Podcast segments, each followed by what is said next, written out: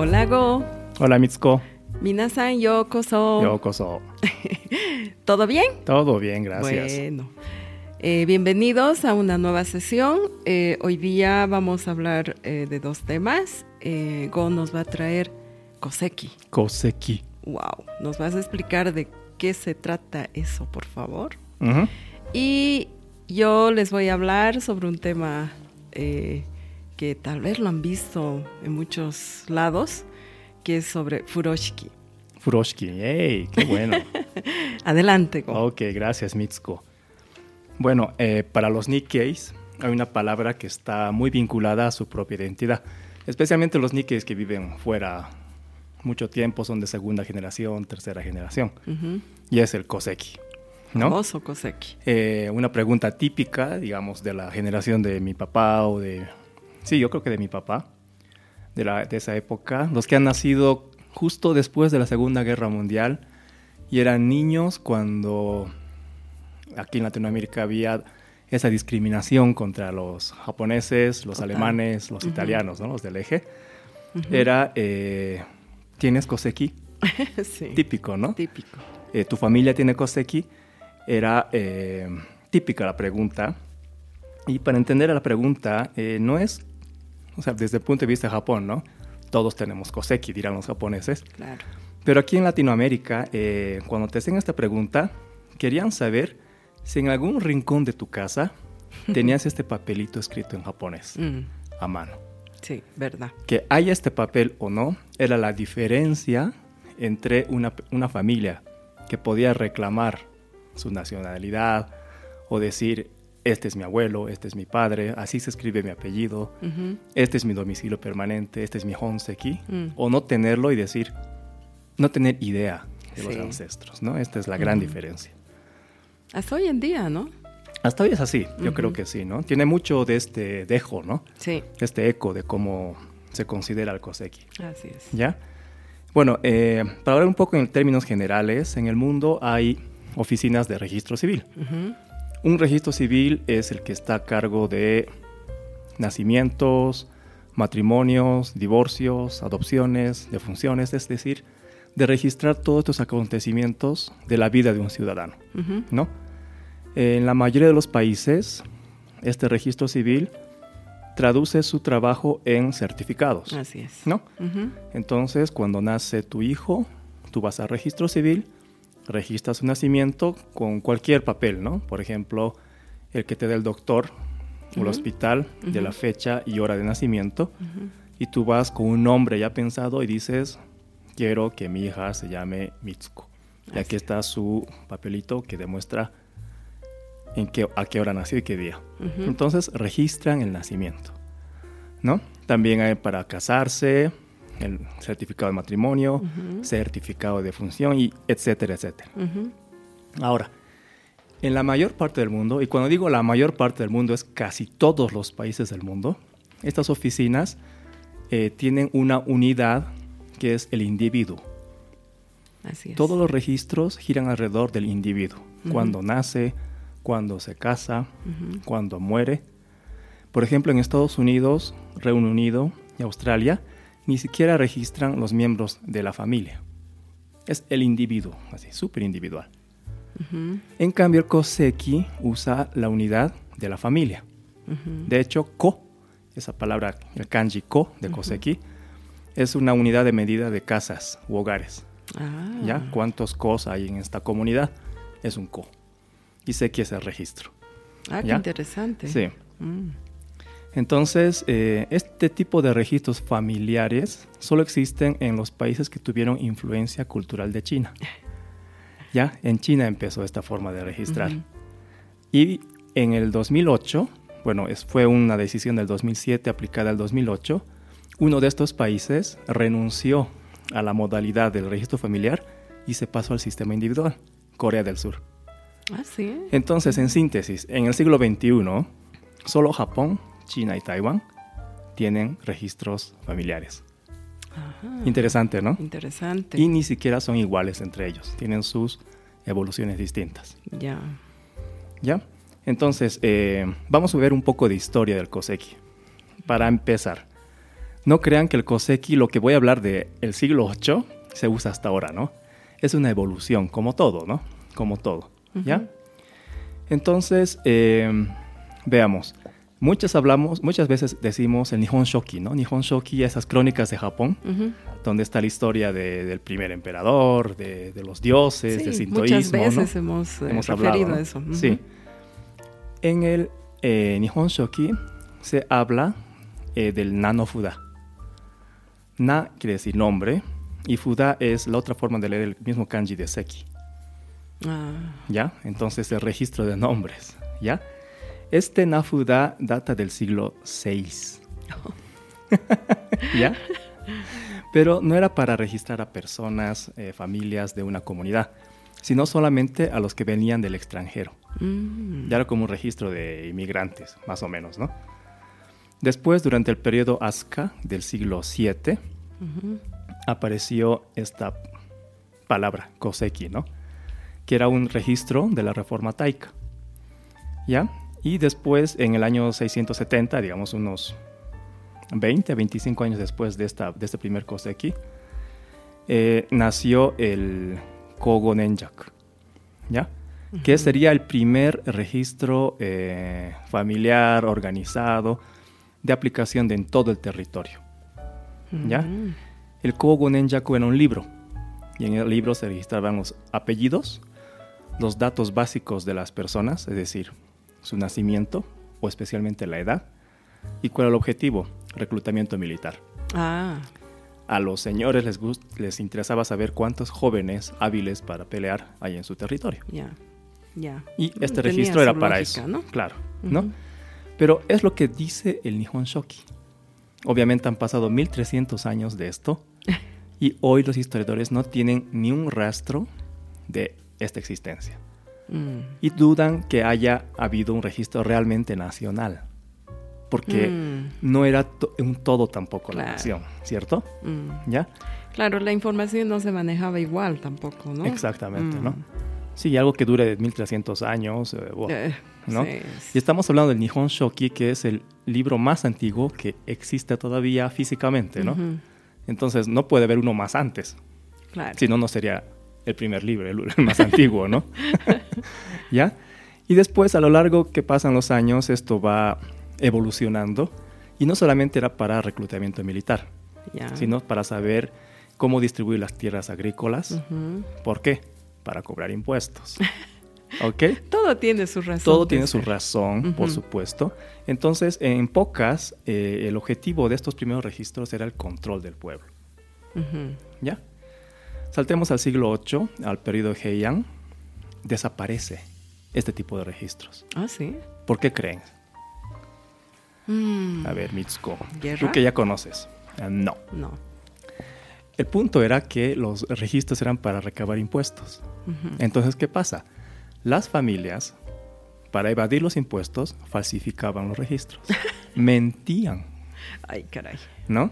Mm. Y también era una época en que aumentaban, aumentaron los vagabundos, es decir, las personas sin, sin registro, sin registro o sujeción de un núcleo familiar. Ya. También surgió en el Heian la gran casta aristocrática que eh, reemplazó estos, estos intentos iniciales de formar un estado legal ¿no? del Ritsuryo. Entonces las reformas taika llegaron a su fin y este registro como que desaparece. ¿Ya? Pero saltemos así uh, hasta el periodo Edo, que estamos hablando ya del siglo, entrando al siglo XVII, ¿cierto? Imagínate, saltamos nueve siglos. Durante todo este tiempo eh, había un sistema de registro que se mantuvo en los templos, el terauque. Ah. ¿No? El terauque seido o sistema terauque. Tera que decir templo, ¿ok? Era, eh, digamos, en el occidente, para que se entienda, los libros de bautismo de las iglesias. Sí, sí. ¿No? Eran libros de feligreses. Entonces, los monjes del templo, venía un nuevo feligres, lo anotaban. Y esto siguió funcionando durante siglos. Y también había el cacocho, caco quiere decir antiguo, pasado. Cho es eh, como diario, registro, donde se registraban los antepasados de cada familia. ¿No? Entonces, tú eres hijo de esta persona, que fue hijo de esta persona, que fue hijo de esta otra, otra, otra, así. Y para cada nombre había un registro de su nacimiento y su defunción. Mm. Era como un, registro de árbol genealógico, ¿no? Que se mantuvo en los templos. Y en Tokugawa, ya estamos hablando de Edo, Edo. ¿sí? Ujú. De la era Edo, el periodo Edo, perdón. Se establece un sistema llamado Shumon Ninbetsu Aratamecho. ¿Ya? Esto era. eh, tú sabes, Edo es el, el periodo donde Japón, el shogun, decide cerrarse al, Cerrar. al exterior, ¿no? Sí. Entonces, al principio era una forma de registrar quiénes son japoneses, Ya. ¿ya? Y los que no estaban registrados eran como extranjeros. Mm. ¿no? Entonces, ¿dónde está tu, tu registro así? No, no, no, tú no eres, ¿no? Al principio tenía ese, esa intención, pero luego, como que ya no había cristianos, y la necesidad de controlar a los cristianos dejó de tener tanta importancia, y se mantuvo el registro. Mm. ¿Por qué tuvo éxito? Porque una de las decisiones del shogunato de Tokugawa era que a diferencia de los primeros registros de los que hemos hablado, este no sea un libro nacional, sino que cada aldea, cada región, digamos, cada municipio, Ya. hoy no, hablando de municipios, controle el sistema Mm. de su aldea, Es más de real, su ciudad. ¿no? Es Claro, mucho más se práctico. cono- además se conoce. Exactamente, ¿no? Entonces tienes unos límites ya definidos. ¿no? Entonces estaba a cargo de estos encargados de, de ciudad, alcaldes, digamos, Ya. lo que sería hoy día, y funcionó, ¿ya? Entonces lo que hacían era registrar un poco con la cultura esa de los templos, los registros familiares, Ya. quiénes conforman el núcleo de esta casa, quiénes viven ahí, cuántos hijos hay, cuántos Ujú. varones, de qué edad, Ujú. quiénes Por son familia. los abuelos, por familia. Mm. Cuando hablo de familia, hablo de familia grande, abuelo, bisabuelo, si sigue vivo, hasta el nieto, el bebé, etcétera, ¿no? Sí, sí. no un núcleo pequeño. Y, y lo digo esto porque después viene al, al caso, ¿no? Eh, saltemos a 1825. Ya estamos en, los, en las últimas décadas del gran periodo Edo, ¿no? Que es largo, ¿no? Sí. Eh, y se crea el, eh, eh, uno de los clanes, digamos, de esa era, el Choshu, Choshu-fan o el clan Choshu, lo que hoy es la prefectura de Yamaguchi Mm. estableció un sistema de registro familiar tal como lo conocemos hoy. Ah. Ahí. Y en la era Meiji, como era un Japón que intentaba modernizarse, Modernizarse. copiar muchas cosas de los países avanzados de aquella época, necesitaba un sistema de conteo o estadística de su población, eh, lo que hoy son los institutos de estadística, cuántos niños, cuántas mujeres, cuántos hombres, en qué territorio, cuánta gente, etcétera. Entonces se intentó usar esto. Mm. Y entonces se replicó este sistema de registro para todo el país, Por municipio. por municipio, pero que todos los municipios lo cumplan en todo el país. Mm. Y esos datos centralizarlos. ¿Ya? Y era un registro que tuvo sus inconvenientes porque era el primer sistema nacional Sí. después de siglos, pero que funcionó muy bien. ¿ya? Hasta que en 1968 se descubrió que un grupo de personas, estamos hablando del siglo XX ya, Sí, ¿No? 68 es. exacto, sí, ya, ya estaba por nacer yo, ¿no? O sea, en esa época, hace siglos, Yo, yo ya. yo ya. Yo ya existías. existía. Pero en esa época, ¿qué, qué pasaba? que algunas personas inescrupulosas veían, ingresaban a estos registros para ver si, la si ciertas personas eran descendientes de antiguos marginados o de feudales que Ah. perdieron sus dominios, Ah. de gente que no era, entre comillas, bien. Mm. Entonces era una forma de buscar datos para discriminación. Oh. Entonces se elabora una ley que prohibió el acceso a estos registros. Excelente. Sí, pero por el otro lado, lo, lo triste fue que ya los historiadores ya no Ah, podían... No, tenía acceso. Sí, no, pero obviamente se puede por los fines Mm. académicos, ¿no? Pero como era un asunto de discriminación, se cerró Mm. el sistema. Obviamente hubo, hubo muchas reformas a la ley del COSECI hasta llegar a la forma en la que tenemos hoy, ¿no? Y la forma en la que la conocemos hoy es fruto de la Segunda Guerra Mundial. Después de la. Segunda Guerra Mundial, cambia. No, hasta antes de la Segunda Guerra Mundial, y aquí tengo una, Una muestra. una muestra, digamos. Todo Ah, está a mano, mano. está a mano, ¿ya? Pero antes, la cabeza de familia, la cabeza de familia se registraba su nombre, su honseki, que es como su domicilio permanente, donde reside esta persona. Ya. Cuando nace, se escriben en vertical, ¿no? De derecha a izquierda, vertical. Eh, según el registro del alcalde tal, esta persona nació en tal fecha. Oh, ya. Es Ya. como un relato, ¿no? Un relato. ¿no? Ya. Hijo de tal y tal persona. ¿no? En tal fecha nace X. Y ese X tiene su propia columna, Mm. ¿no? Entonces abre una nueva columna y digamos se llama Taro. Entonces en el apellido no se repite el apellido todas las veces, sino que se pone Taro. Nació en tal fecha. Entonces, ese nació en tal fecha en la columna de Taro. Ya. Si, eh, Si Taro se casa. si Taro se casa, se pone el matrimonio de Taro con la esposa. Mm, O nacen los nietos, los nietos. Esto era hasta antes de la Segunda Guerra Mundial. Ya. Pero después de la Segunda Guerra Mundial en el 48, el cambio fundamental, ya, dicen, si alguien se casa, ese matrimonio obliga a registrar un nuevo Koseki. Ah. Entonces, un nuevo registro familiar, un nuevo Seki, Ya. ¿no? Entonces, tengo mi, yo me caso, entonces, en el de mi papá, digamos, Go nació en tal fecha, todo eso dice en la columna, de, de mi, mi- mi columna en el Koseki de mi papá. Ya. Hasta que por motivo de matrimonio en tal fecha, con tal persona, Go tiene su propio Seki. Ah. Y se sale del Koseki de, Ah. de el nombre de mi papá, ¿no? Pan, ahí. Entonces, pum, sale y yo aparezco como jefe de familia, mi nacimiento, todo está registrado, hijo de tal, tal, tal, tal, papá, Ujú, mamá, tal sí. fecha, mi matrimonio, ¿no? Y como mi esposa, si es japonesa, entra su nombre y si no, se queda Se solamente queda en, la columnita. En la, en la descripción. Exacto. Mm. Nacen mis hijos y tengo dos alternativas. Decir que quiero que tengan nacionalidad. Entonces, nace mi hijo, digamos, ¿no? Digamos, eh, nace Gen en tal fecha. Yo tengo cierto tiempo para eh, pedir al municipio que se registre su nacionalidad. Mm. Entonces, por petición del padre, se hace la, el aseguramiento de nacionalidad. Y pum, aparece ahí.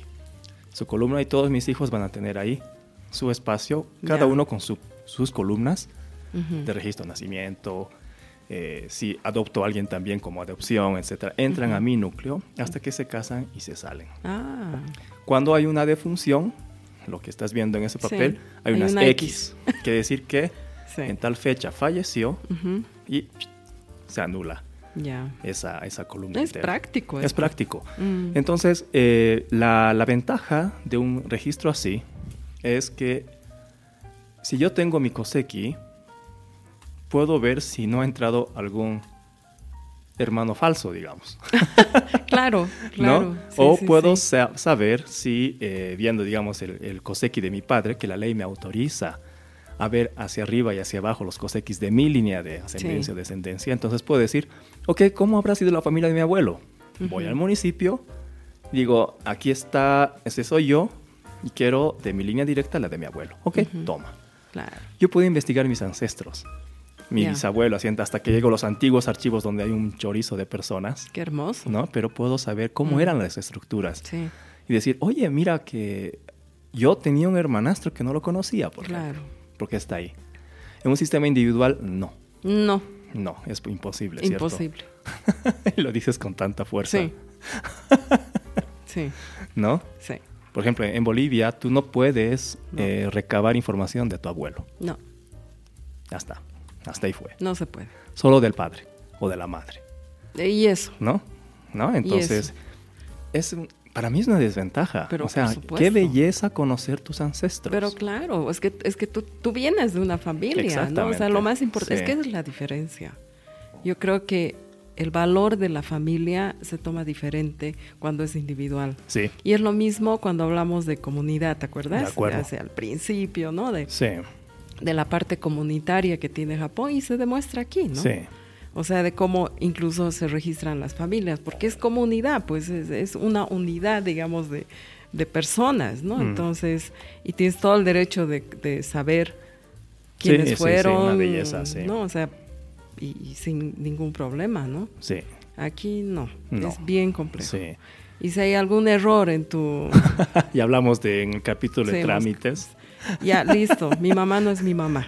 listo. ¿No? Claro, sí. No, o sea, es, es bien complejo eso. Sí. Y bueno, en Japón hay, hay académicos que están sugiriendo entrar a un sistema individual.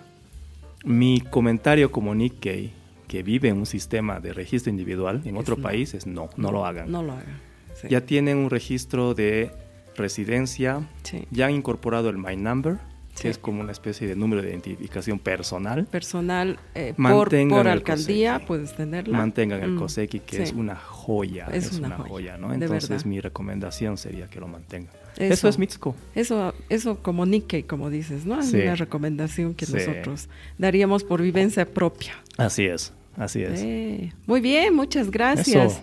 Fue muy esclarecedor todo este tema del Koseki, porque siempre uno escuchaba, pero no, no sabes, ¿no? La profundidad que tiene y la historia que tiene. Sí, sí, sí. Como todas las cosas. Y una de las de los temas que nosotros tenemos en este podcast es justamente eso. Así es. Conocer la historia, entender de qué se trata cada tema y que, bueno, cada uno ya aprenda, ¿no? Y como nosotros aprendemos mucho. Sí. Bueno, yo, yo me voy a un tema mucho más light. Light, Light, como dirían en inglés. Más liviano. liviano. El furoshiki. A ver, el furoshiki han debido ver en, en muchas películas, en, hasta en animes, ¿no? Es una pieza de tela para envolver objetos. Ya. ¿Ya? Sí, así de simple. Ya. ¿No? Ok, muchas gracias. Ya, Nos vemos la siguiente nos semana. vemos la siguiente semana y ya lo dije todo. Pero son unas telas especiales, ¿no? Porque suelen estar decorados con escudos de diferentes familias o motivos florales, o sea, diseños muy, muy hermosos, ¿no? Pájaros, el viento, la luna, o sea, como todo lo japonés, que es muy, muy lindo, ¿no? El origen de esta tela como envoltorio se remonta la- al periodo Nara. Mm, Sí, de los 700, ¿no? Más o menos. Sí. Cuando se utilizaba como envoltorio para eh, los bugaku, que son eh, cuando había danzas tradicionales, Ya. ¿no? ellos envolvían sus, sus, eh, tesoros, o sea, toda la parte de, de vestimenta, de, de utilería en este tipo de materiales, los guardaban en, atados en un, en un sitio especial. ¿no? Ya. Entonces, eso, eso dice la historia. En el periodo Heian, que es el siguiente de, de- del Nara, se llamaban Hira Tsu- Tsu- Tsutsumi Ya. ¿no? o Hirabo. Y representaban eh, a gente común envolviendo ropa y poniéndose sobre la cabeza. No sé si han visto que llevaban unos paquetitos de envoltorio eh, sobre su cabeza. Ok, eso existe en muchas culturas, ¿no? De Sí, equilibrar sí, cosas sí, sí, pesadas sí, encima no. de la cabeza. Hay mucho, mucho de común, después les voy a comentar aquí qué pasa Ya. en Bolivia. Y en esa época, bañarse, bueno, hasta ahora creo que es siempre un acto solemne, aparte de, de- de limpiarte, es para purificar el cuerpo y alma, ya. ¿no? Por lo que era costumbre en esa época hacerlo vestido de blanco y no desnudo. En Heian, ¿no? Sí, Ya. en Heian, ¿ya? Por eso, antes y después del baño, la gente se cambiaba de ropa sobre un paño extendido Ya. y que se llamaba furo shiki. Ok, furo. Furo de- es baño, shiki es, bueno, como que es la tela. la o- tela o poner, sí. ¿no? Donde, donde procede su, su nombre. Para que no se confundan, no es que se bañaban con kimonos enteros. No, No, no, no. ¿No? Es, es eso, ¿no? Sí, sí, sí, sí. No, Ok. no, sino que era costumbre no, no estarte completamente desnudo, ¿no? Ok. Sino que, como Ajá. eran baños comunes Sí, también, ¿no? sí, sí, sí.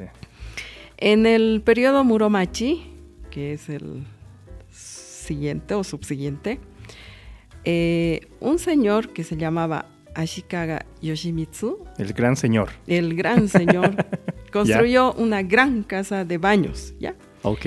Y ahí, obviamente, iban muchas personas de alta, de alto rango y envolvían en u- sus ropas, como habíamos dicho anteriormente, en un paño, pero ya esta vez con el escudo de la familia.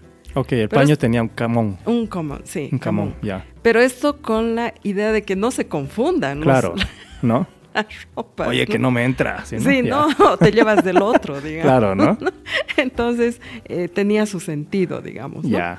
Eh, se cree que este es el primer registro que se tiene de, de este tipo de costumbre, ¿no? Ajá. En Edo, volve- ya llegamos a Edo, eh, los, eh, los baños públicos, ¿no? Eh, ya la gente común acudía a, los, a, los, a estos baños y, por supuesto, llevaban el furio- furoshike como su paño em- envolviendo sus, sus cositas para bañarse, ¿no? Ok. ¿Cómo, cómo se quedan, no? Este tipo de, de, de rasgos, ¿no? Culturales. Empieza con una necesidad muy, muy obvia Sí. que después se vuelve una tradición, ¿no? Y muy interesante, ¿no? Totalmente. Siempre me ha gustado ese tipo de evolución de, las, Sí. de los rasgos culturales. Ok. En el periodo Meiji, ya con La gran con reforma. La, gran reforma o la ya. apertura, Ajá. eh, baja un poco el- la utilización del furoshiki porque eh, introducen bolsas procedentes del occidente, ¿no? Y se pone de moda, Ya. ¿ya? Pero en, estos, en los últimos años, en estos últimos años, eh, con el tema medioambiental, Ya. está volviendo, ¿no? El Al- furoshiki. El furoshiki Ya. como alternativa, ¿no? A las bolsas de plástico. Ok. No me di cuenta que había bajado. Porque siempre está presente, ¿no? Es que O sea, Pareciera, pero Sí. probablemente, o Era sea, en mucho la más, historia ¿no? dice- era mucho más. Claro, o ya. sea, todo el mundo. seguro, utilizaba, seguro. ¿no? Me doy cuenta, claro. Sí, sí, sí, seguro, seguro. Ahora, tú has debido ver en, el, en los eh, animes Ya. unos ladrones que llevan sus bolsas, ¿no? Cuando roban. ¿Eso, ¿Eso es solo japonés o cómo son No, ladrones no. en el mundo? Eh, bueno, aquí cuenta Ya. que ese patrón, no, no hablamos de, de que los ladrones se llevan la bolsa ya, sino el patrón ese arabesco Ya. de los ladrones que salen en los animes Ajá. viene del antiguo Egipto. Ah, sí. Ah, oye, gracias. el por- patrón, Ya. ¿ya? Y llega a Japón a través de la ruta, ruta de la seda, que tal vez hemos hablado algún rato Eh, también, ¿no? ¿no? sé si lo hemos hablado completamente. No lo hablamos hablado, mucho ¿no? entre nosotros, pero no estoy seguro ah, si... creo que no, no lo hicimos. No hicimos Bueno, un capítulo para eso, ¿no? Pero sería interesante, sí. Hagámoslos, ¿no? Entonces, em, en el periodo de Edo, volviendo, ya se había establecido como patrón del furoshiki. o Ok, sea, porque era... bo- ok. Además, que em, se produjeron en masa posteriormente en, en- en la era Meiji hasta Showa, Ajá. porque ese patrón se consideraba muy auspicioso. Ok. ¿Ya? Como Ok. signo de longevidad y prosperidad, digamos, de la descendencia, etcétera. Ya. Y eh, el- en esa época los regalos, digamos, de boda, los utensilios o la ropa de cama eh, de regalo se envolvía pues en ese tipo de tela, o sea, como regalo. Pero el- el- esto surgió de que eh, los ladrones, cuando entraban a robar, lo primero que buscaban era un furoshiki. Y por supuesto encontraban ese Ok, furoshiki. A ver, un rato. Los ladrones no llevan su propio furoshiki No, no, para no, robar. Necesitan robar hasta el furoshiki. Hasta el furoshiki Ok. porque era más práctico. Además que en esa época, sí, sí, interesante. Eh, parece que había muchos problemas de incendios en Ya, las casas. ajá. Entonces eh, era frecuente que eh, el furoshiki tiene, tenía que estar a mano para poder envolver todo y salir de la casa. Ok. Entonces, por eso es que el ladrón lo primero que encontraba era el furoshiki. Más El práctico. ladrón, sí. eh, no sé si nos entendieron, pero la, la, si ustedes dibujan un ladrón, típico ladrón dibujado, ¿no? Por, Japonés. por un japonés, van a ver un, un señor con cara de malo, por supuesto, que tiene la parte de la nariz cubierta con una Sí. tela para que no lo identifiquen, y una gran tela Sí. Donde allá adentro puso de todo, ¿no? Es como un gran Papá Noel, ahí está, Sí, ¿no? sí, es sí. un gran Papá Noel, pero no es una bolsa, sino es un furoshki gigante, ¿no? Sí, Eso es, ¿no?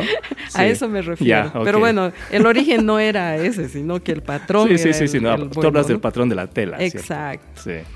Eh, en el pasado los colores más eh, comunes eran el vermellón, Ya ese rojo medio... el rojo punzón. ¿Así se llama? Sí, me rojo acabo de punzón. enterar. de rojo enterar, punzón, ya. Sí. Ok. Eh, bueno, después el, el- el morado, el azul, ¿no? Que se utilizaba para luto. El rikyu, eh, que es un color refinado de color wasabi, Color wasabi, ok. ¿no? El wasabi, ¿lo Ajá. hemos hablado? No. Sí. Sí, ¿El wasabi, sí? sí, hemos Sí. hablado. No Ya. sé. Qué memoria que tenemos. Pero es un verde, un verde chillón, ¿no? Ya. O sea, más o menos. ya. Muy lindo.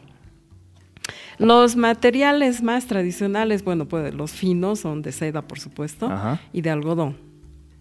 ¿No? Yo, el tamaño normal o común era 34 centímetros del lado corto y 37 en el largo, eh, largo, pero ese es como el, el eh, ¿cómo se dice? La, la- la medida que se va repitiendo. Ok, digamos el, el, El módulo. el producto que más hay. El módulo. Ya, ¿Ya? Eh, bueno, en los acontecimientos anuales hasta el día de hoy se utiliza para envolver el osechi, Sí, que ¿no? son los Sí. platos de Año Ajá. Nuevo, para, para regalar, ¿no es cierto? Es muy elegante llevar, ¿no? Las botellas de sake, ¿no? También para envolver kimonos, cuando llevan las maicos, hemos hablado de las Sí, eso sí me acuerdo. de las maicos, de las geishas, ¿no? Porque es muy elegante y además es muy tradicional, ¿no? Ajá. Eh, el furoshiki también es eh, como etiqueta, ¿no? Para hacer un regalo, es Sí. precioso. Y bueno, hay de todo precio, obviamente, ¿no? Sí. Así que, bueno, busquen un furoshiki. Ah, en, en Bolivia tenemos algo, no sé si parecido, pero nuestras eh, mujeres, las cholitas, Ya. utilicen la manta Ajá. para, cargada en, el, en la espalda para llevar cosas, ¿no? Sí, es verdad. Sí. Cuando estaba yo investigando esto, me acordé de eso. Y dije, bueno, también en, aquí en Bolivia. Cierto, el típico Claro. dibujo de una mujer de pollera Sí. incluye sí o sí ese, esa- ese Exactamente. accesorio en la espalda, ¿no? Exacto, es un furoshiki. Es un furoshki. Habría Claro que investigar cuál fue primero, ¿ah? Interesante. Eh. No, claro, pero como hablamos muchas veces, las coincidencias Sí. en las culturas pues siempre se van a dar por necesidad, Exacto. por evolución, etcétera, ¿no? Sí. Súper, oye, gracias Mitsuko. Ok, pues bueno, muchas gracias. Y en estos días estamos hablando con algunas personas para un poco traer invitados y poder hacer capítulos con más gente. Esperemos que les guste el nuevo formato, que va a ser temporal de todas maneras, por unos cuantos capítulos. Así que nos vemos la siguiente semana. Otskare-sama.